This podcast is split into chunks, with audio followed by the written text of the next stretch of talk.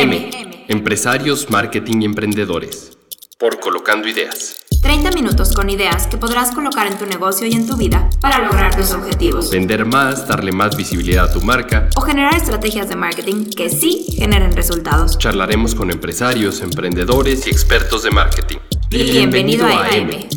Somos Polo Ruiz y Susana San Román, fundadores de Colocando Ideas, agencia de comunicación con operaciones en México, Brasil y Latinoamérica, donde ayudamos a marcas internacionales a, lograr, sus objetivos. M. Empresarios, marketing y emprendedores. Hola amigos, muchísimas gracias por acompañarnos una semana más en M, este podcast M, Marketing y Empresarios. Y el día de hoy estoy con una persona que me da muchísimo gusto de saludar. nos conocemos de, hace algunos ayeres y tenía tiempo sin verla, entonces estoy muy, muy contento de estar platicando con, o poder platicar con Ceci Barragán, quien tiene una tarea que a mí me parece titánica y complicadísima, el vender libros en un país que se lee muy poco. Es algo que que no me enorgullece decirlo, pero creo que en este país estamos lejos de lo que, de lo que deberíamos de estar conforme a, lectura por per cápita. Pero bueno, dejemos a, Ceci Barragán que nos cuente. Ella es gerente de comunicación y marketing en Penguin Random House. Ceci, ¿cómo estás? Hola, Polo, pues encantada de platicar contigo. Eh, nos vemos y, pienso en otra vida. Estábamos en otro momento súper diferente eh, y, me da muchísimo gusto que tengamos este espacio para, para platicar. Y bueno, desde que nos conocemos, tú sabes que he estado involucrada siempre en la promoción de la lectura. Eh, en, esos momentos que ambos vivíamos en Monterrey, pues mi labor era este, colaborar y trabajar para la Feria Internacional del Libro de Monterrey. Y bueno, la vida me trajo a, trabajar ahora como gerente de marketing y relaciones públicas de Penguin Random House. Y como bien dijiste, creo que el mexicano tiene ese peso a cuestas.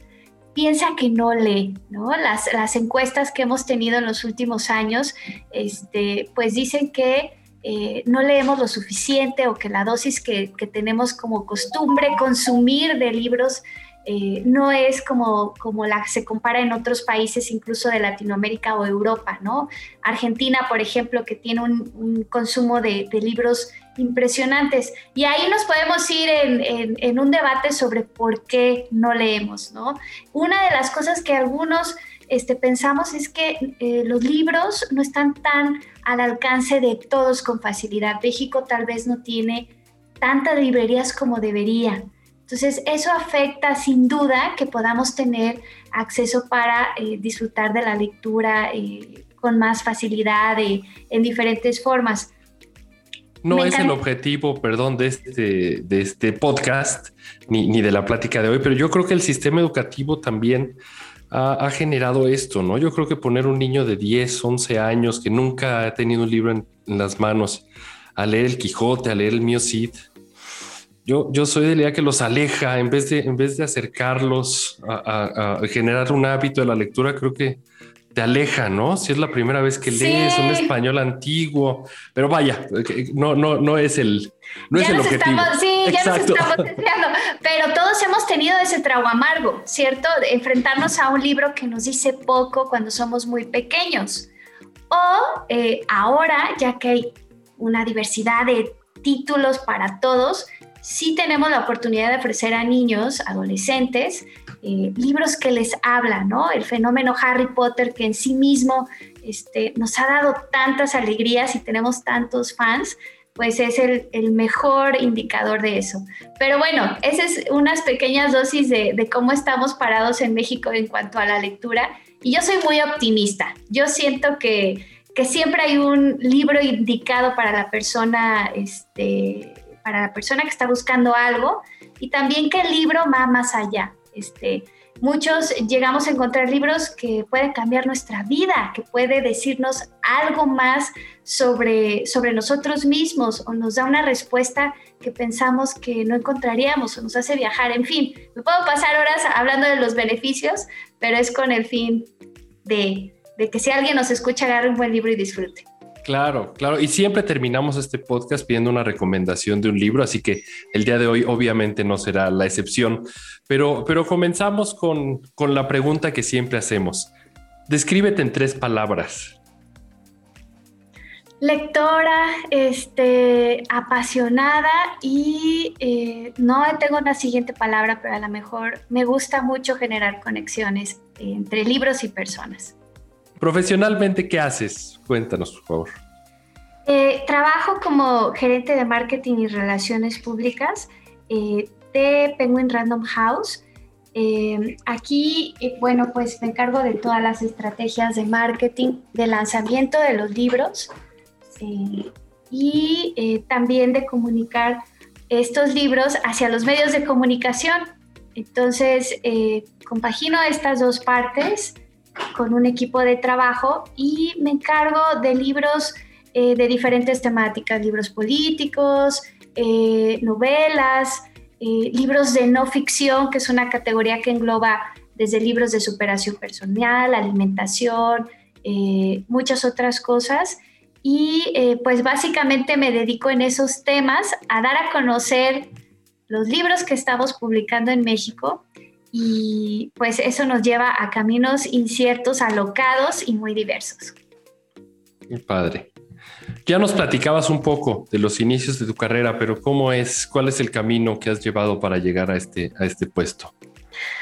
Pues es, eh, hay una parte de mí que piensa que es el destino. Yo vengo de una familia que ha trabajado para los libros desde hace, desde mis abuelos. En la actualidad mis padres tienen una librería en Ciudad Valle, San Luis Potosí, que era de mi abuela. Entonces, digamos, desde que nací he estado involucrada en eh, el mercadeo, el consumo de libro, las librerías, en las ferias de libro. Pero yo estudié literatura, tengo una carrera de letras españolas y en algún momento pensé que iba a ser bibliotecaria. Entonces también tengo una maestría en bibliotecología. Eh, ah. Y de ahí, eh, bueno, pues me involucré en la Feria Internacional del Libro Monterrey. Me encargaba eh, las relaciones públicas en el programa cultural de esa feria, en llevar autores, en promocionar la feria en el norte del país, eh, en algunos estados del norte del país y también en Estados Unidos, en, Texas de manera específica. Y bueno, pues mi contacto con las editoriales a través de la promoción de la feria me llevó a ser editora de eh, el área infantil y juvenil de, Santillana. Entonces estuve como editora ocho años, eh, seleccionando libros, editando libros para infantil y juvenil. Y me dediqué a un área muy comercial de infantil y juvenil y de ahí eh, mi experiencia me llevó a ser ahora gerente de relaciones públicas eh, y marketing de, de Penguin Random House. Entonces, eh, desde tiempo atrás, cuando yo ya era editora, porque cuando tú eliges un libro para publicar, tienes que tener una sensibilidad sobre el mercado, qué es lo que la gente busca, qué le gusta, qué lee, cómo se comunica. Entonces yo ya había tomado algunas certificaciones y cursos sobre marketing y ya estaba como muy involucrada en ese proceso. Entonces de ahí di, di digamos que el salto y aquí estoy eh, en este mundo de, libros que ahora con la pandemia se ha reinventado por completo. Ok, eso era lo que lo, siguiente que quería preguntar. ¿La pandemia cómo afecta a la industria? Pensaríamos que si la gente tiene más tiempo, lee más, pero no, no estoy seguro que eso haya ocurrido, por lo menos en México. Pues se pasó algo súper, súper interesante. En casi todos los mercados, el consumo del ebook, eh, nosotros, el, formato que más vendemos es el formato impreso, el formato tradicional. En algunos, hace algunos años pensábamos que este formato iba a desaparecer y que el ebook iba a ser el formato que iba a desbancarlo a todo, ¿no? Este, se pensaba, por ejemplo, como eh, algo similar en la industria de la música, ¿no? Que han desaparecido tal vez algunos formatos, cassettes, LPs, pero eh, pues la realidad es que nunca desapareció el libro impreso. Las, las, eh, las audiencias jóvenes, los niños, los adolescentes tienen más apego, curiosamente, al libro impreso y los que consumen el ebook pues son más los adultos, las personas que leen negocios, por ejemplo, están muy vinculados a este tipo de formatos y recientemente estamos eh, con el boom del audiolibro. Ahora todo el mundo está eh, disfrutando esta otra experiencia de leer o de escuchar, que es con los audiolibros. Entonces, antes de la pandemia sentíamos que el formato del ebook estaba bastante estancado, ya no crecía, crecía el formato físico y el audiolibro. Pero con la pandemia y con las librerías cerradas, nuestro formato de ebook creció exponencialmente, eh, el audiolibro también. Descubrimos que mucha gente eh, leyó más durante la pandemia, buscó cómo resolver su entorno con algunos libros y nos dio muchísimo gusto. Eh, tenemos mercados que no se afectaron en nada, están completamente igual previos a la pandemia, incluso mejor. Y bueno, eso ha representado para nosotros un hallazgo muy afortunado. Nosotros nos consideramos una empresa pues de entretenimiento. Eh, no publicamos libros de texto, sino publicamos libros eh, pues de interés general.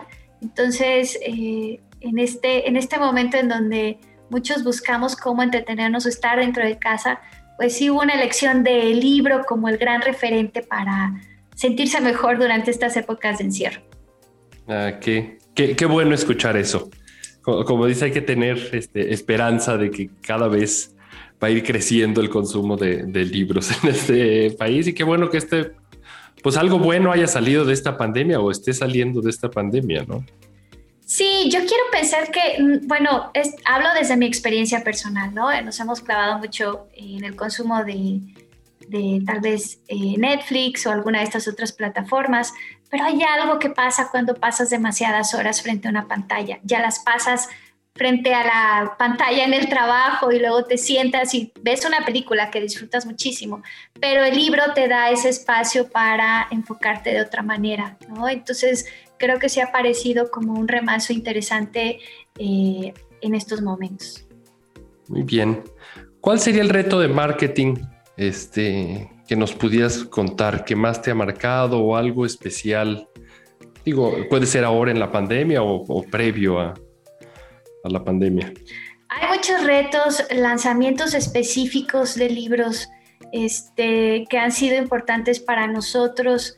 Eh, lanzamientos de libros, por ejemplo, de política, que puedo recordar que han sido cruciales. Para nosotros lo ideal es en que el libro encuentre a su audiencia eh, y esas audiencias se comportan de manera muy, muy diversa.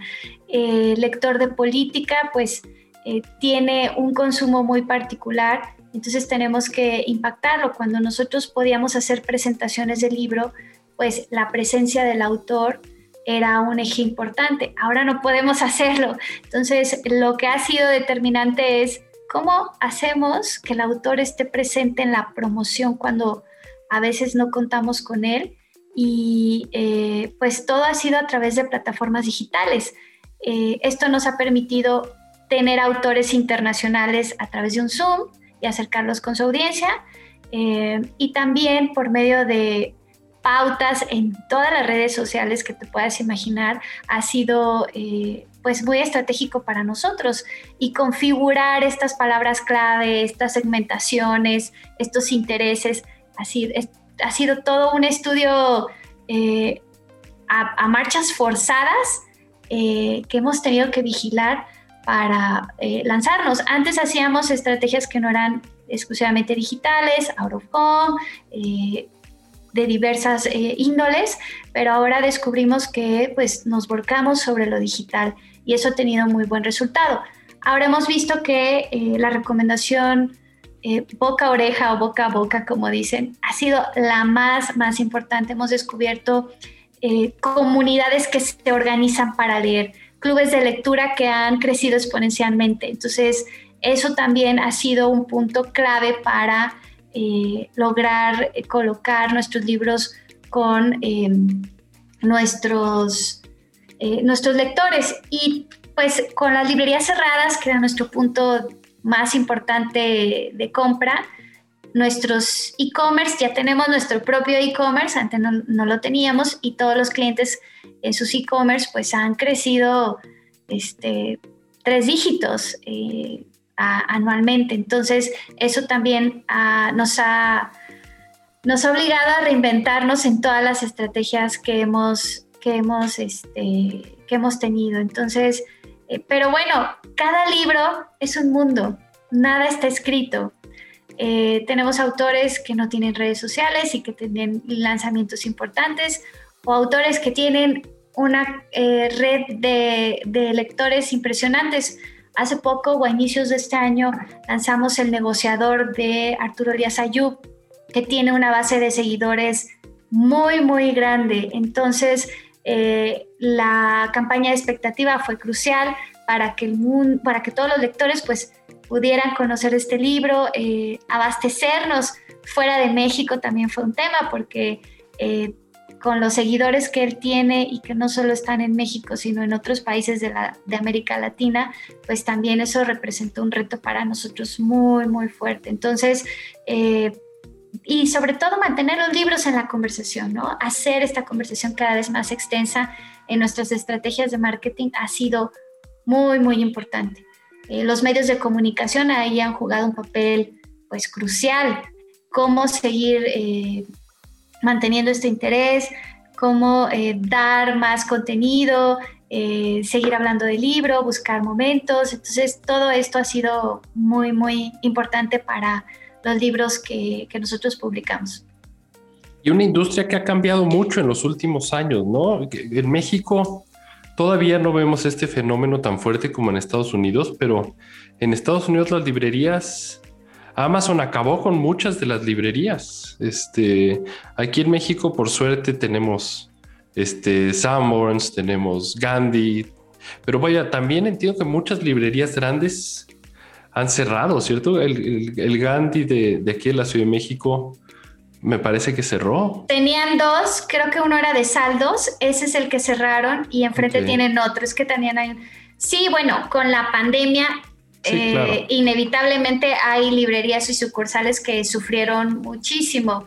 Eh, pues, eh, ¿qué puedo decir de Amazon que ya nos haya dicho, no? Amazon es un gigante que tiene pues un motor de búsqueda este, impresionante. Nosotros a veces descubrimos que tenemos lectores que incluso lo usan como plataforma de consulta. Buscan libros ahí, pueden no llegar a comprarlos y buscarlos en su librería este, preferida, pero siempre es un referente.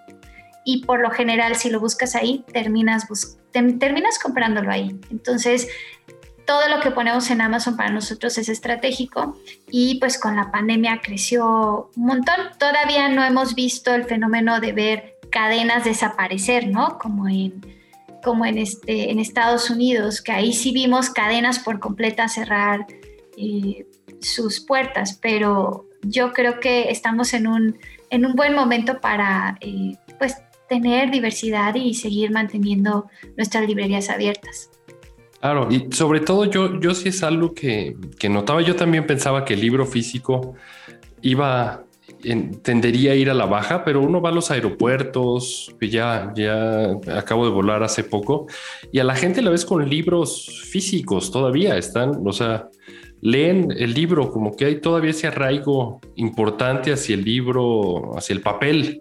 Yo, yo sí soy lector de, de Kindle yo sí prefiero, es mucho más cómodo traer un Kindle en la mochila que traer, dependiendo del libro que estés leyendo, pero puede ser libros hasta de 600, 700 páginas que se vuelve un tema cargarlo.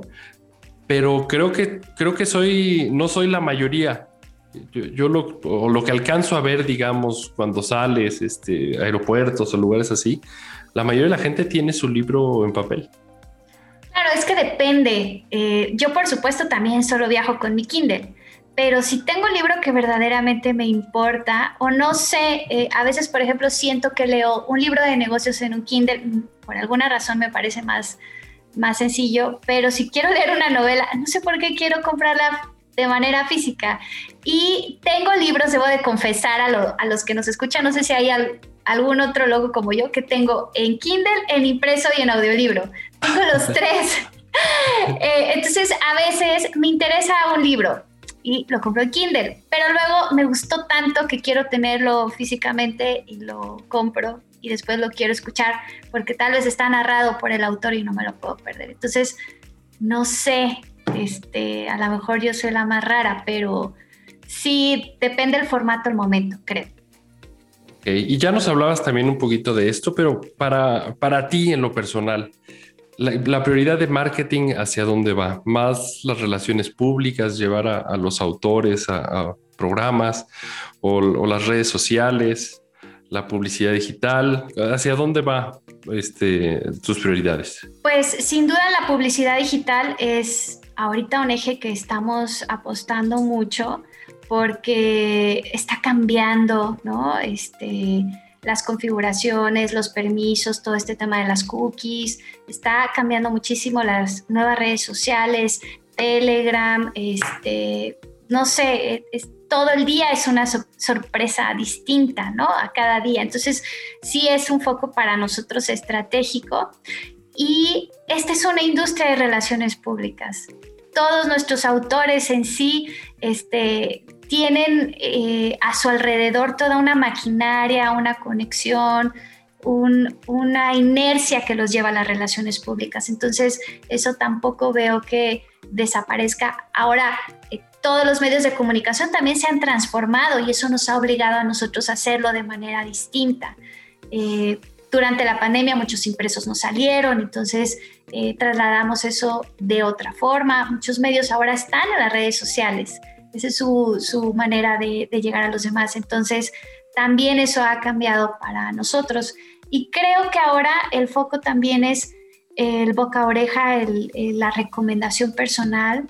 Eh, hemos descubierto que es muy, muy poderosa, ¿no? Si un amigo recomienda un libro, es muy seguro que, que toda la gente que lo quiere que tiene una conexión con él, lo va a comprar. Entonces, digamos que no podría decir que hay una prioridad como aplastante porque todas son ejes importantes, pero sin duda ahora todo lo digital es, es estratégico. Y entiendo que se clausuraron el año pasado muchas, la Guadalajara, ¿no? Canceló la feria del libro. Sí. Bueno, se hizo digital, cambió un poco el formato. Todas las ferias fueron digitales el año pasado. Eh, eso eh, nos restó, eso ha sido eh, un gran, un gran reto porque pues el momento en el que el autor que tú conoces te firma el libro es muy especial. O sea, eso sí no lo podemos sustituir con una presentación virtual. Podemos ponerlo más, más cercano a personas que a lo mejor viven en otros países o no pudieran eh, asistir a Guadalajara. Ahora tal vez pudieron ver a Vargas Llosa eh, en su teléfono y eso es maravilloso pero el momento en el que te acercas a un autor y te firma un libro, pues todavía no lo podemos recuperar y esperemos que pronto pueda suceder porque para todos es mágico. Entonces sí creemos que dentro del journey del libro es una parte que tenemos que recuperar. Ok, y esa era, esa era una pregunta que tenía y creo que ya la contestaste. ¿No ves que esa parte se pierda después de la pandemia? O sea, sí están deseosos de recuperar estas experiencias que se tenían antes. Sí, y sabes, nuestros autores están deseosos de hacer firmas de libros, de ver a sus lectores en persona y nos piden a cada día cuándo podemos hacer una presentación del libro, pero es que eh, ¿cómo hacemos una presentación? De, ¿Cómo te firma alguien un libro con sana distancia? Es complicadísimo. Sí, no, claro. Entonces, estamos esperando el momento para realmente hacerlo y que sea, este, pues, una experiencia. para nosotros es el momento de la experiencia, ¿no? Si hablamos del marketing, las experiencias, la experiencia de conocer a tu autor favorito es la experiencia de, de nuestra industria. Claro, que, que ahora se, están haciendo muchas de manera virtual, que como dices también, eso, claro, la gente que tenía o que tiene la oportunidad de ir a Guadalajara todos los años o a Monterrey, a la Feria del Libro, pues tenía esa experiencia, pero mucha gente no tiene ni los recursos o el tiempo o, lo necesario. Entonces también el poder hacer esto de manera virtual es, es, muy padre, ¿no? Abre la posibilidad a mucha gente que no tenía esa experiencia. Imagínate que a veces teníamos presentaciones en las que teníamos un cupo limitado y solamente entraban ciertas personas y tenías el estrés de irte a formar con tiempo para ver a tu autor. Y ahora tenemos presentaciones en las que tenemos 2.000 personas conectadas. Entonces, es una maravilla. Pero falta la presencia, ¿no? Falta este, eh, la firma. ¿Y tú crees que en un futuro se conserven ambas o, ya esta parte digital a lo mejor lo ves desapareciendo, estos encuentros virtuales? Sin duda vamos a conservarla. Eh, eh, por ejemplo, antes no podíamos tener acceso a autores eh, que vivían en otros países y, con, y a lo mejor no pueden venir a firmar libros, pero sí pueden tener una charla. Entonces yo creo que vamos a conservar ambas. Ya hacíamos algunas presentaciones virtuales y nos iba bastante bien, pero eh, manteníamos ambas y ahora eh, definitivamente pues vamos a ver cómo sacar lo mejor de, ambas presentaciones, ambos formatos. Perfecto. Ya estamos terminando, pero algún consejo que le puedas dar a, la gente que nos escucha, pensando que nos escucha mucha gente este, interesada en el marketing. Entonces, en esta experiencia que has tenido en esta industria que es que es dura, porque es, es remar un poco contracorriente a veces. Sí, y además que eh, en otras industrias eh, se pueden hacer proyecciones en base al consumo, ¿no? Nosotros tenemos eh, cada libro es un volado. Entonces es un reto gigantesco.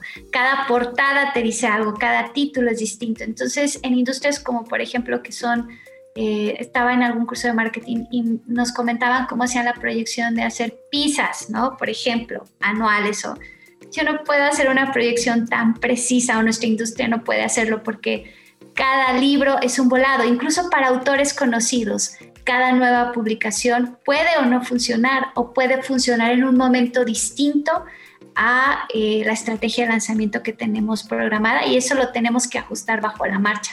Entonces, eh, pues yo invitaría a todos los mercadólogos a que se acerquen a esta industria que necesitamos eh, pues muchas mentes y visiones distintas y sobre todo a cualquiera que nos escuche que siempre se acerque a un buen libro. Ah, pues padrísimo. Y como te decía, ya, lo adelantaba al principio de, este capítulo, que siempre terminamos pidiendo la recomendación de un libro. No te voy a limitar, si quieres recomendar más de uno, este, puedes hacerlo. Este, pero sí, ¿qué, qué libro nos, nos recomendarías? Mira, este es un libro que leí antes de la pandemia, entonces tengo muchos recuerdos porque fue mi último viaje y ahí Sabía que lo publicaríamos en México, pero lo vi en, eh, una librería en Nueva York. Y es, aquí lo traigo que es eh, Lecciones de Liderazgo Creativo de Robert Iger. Robert Iger es el CEO de Disney. Entonces, él en este libro nos platica su trayectoria y cómo se convierte en el CEO de Walt Disney. Uno piensa que esos puestos se dan con facilidad y que son mentes que a lo mejor nacieron con algo distinto y están determinados al éxito. Esta es una historia de eh, mucho aprendizaje, muchos, eh, mucho esfuerzo y sobre todo una persona que empezó digamos, este, enrollando cables en un concierto de Frank Sinatra y hoy es uno de los referentes de las industrias de entretenimiento con, con más poder y visión. Entonces, eh, es un libro maravilloso, es poco lo que les puedo decir y nada más como referencia diré que es el único libro de negocios que Bill Gates se atreve a recomendar. Entonces, ahí está el respaldo.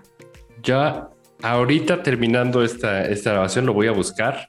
Yo leí hace eh, el año pasado también, antes de la pandemia, Creatividad SA, que es este, nos habla de todo el proceso de Disney y cómo el proceso creativo de Creativity Inc., creo que es el título original en inglés. Este, y sí, sin duda tomaré tu recomendación. Terminando el podcast lo buscaré. Muy bien, ese es un libro también nuestro y es muy importante. Es uno de nuestros bestsellers también en México. Así es que también para las personas que están buscando ideas sobre estas grandes empresas que, que los fundamenta, creo que son referentes interesantes. Padrísimo. ¿Y alguna novela que nos recomiendes ya que estamos este, aprovechando? ¿Alguna novela? Yo estoy leyendo ahorita de Guillermo Arriaga, Salvar el Fuego. Salvar el Fuego, pues es una gran elección, es el premio Alfaguara del año pasado eh, y es súper, súper importante.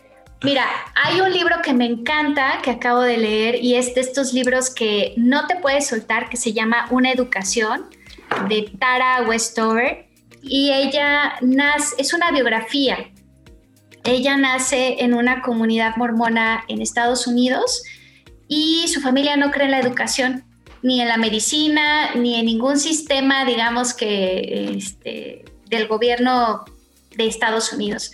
Y ella decide ir a la universidad a los 16 años. Logra ir a la universidad. Entonces imagínate que tú no has pisado una escuela y a los 16 años dices, voy a ir a la universidad. Y lo logra. Entonces es un eh, recorrido impresionante porque ella tiene un doctorado. Entonces... Eh, eh, es una visión de vida impresionante. Y la otra que tengo es uno de Cristina Rivera Garza, que es una escritora mexicana muy importante. Escribe una biografía también que se llama El Invencible Verano de Liliana. Y Cristina Rivera Garza, su hermana menor, es asesinada en un feminicidio. Y es la historia de este suceso que sucedió hace 30 años. Y bueno, en estos momentos en los que ha habido tanto, tanto que decir sobre los feminicidios, creo que es una lectura obligada. Oh, padrísimo, muchísimas gracias. En la descripción del podcast voy a dejar los títulos de los tres libros para toda la gente que esté interesada en leerlos y, comprarlos. Ceci, muchísimas gracias por tu tiempo. Me, dio muchísimo gusto este, saludarte. El tiempo no pasa en ti, qué bruto desde hace... en ti tampoco. Estás igualito, Polo. sí, tú también. Tenemos que 10 años, ¿sabes? De, que, o más posiblemente de la última vez que nos vimos en, en Monterrey. Sí, sí, hace, hace ya un buen tiempo. Me da mucho gusto también, Polo, y bueno, que se repita pronto. Mucha suerte del podcast y aquí estoy a la orden. Muchísimas gracias. Este, y nada, algo que quieras agregar. Tenías ahí una noticia que nos contabas. Sí, pues en breve estaremos lanzando nuestro este, podcast de, de recomendaciones de lectura. Se titulará Bookchat para que nos busquen. Y por lo pronto nos pueden seguir en nuestras redes sociales Penguin eh, Libros MX de México en todas las plataformas para que encuentren su libro favorito y por supuesto este, no dejen de, de buscar esa lectura que estoy seguro que cambiará de alguna forma su entorno. Muchísimas gracias y, como siempre muchas gracias a todos ustedes por habernos acompañado y nos vemos la próxima semana en un capítulo más de M. Hasta luego. M Empresarios, Marketing y Emprendedores. Por Colocando Ideas. 30 minutos con ideas que podrás colocar en tu negocio y en tu vida para lograr tus objetivos. Vender más, darle más visibilidad a tu marca. O generar estrategias de marketing que sí generen resultados. Charlaremos con empresarios, emprendedores y expertos de marketing. bienvenido, a AM. Somos Polo Ruiz y Susana San Román, fundadores de Colocando Ideas, agencia de comunicación con operaciones en México, Brasil y Latinoamérica, donde ayudamos a marcas internacionales a, lograr, sus objetivos. M. Empresarios, marketing y emprendedores.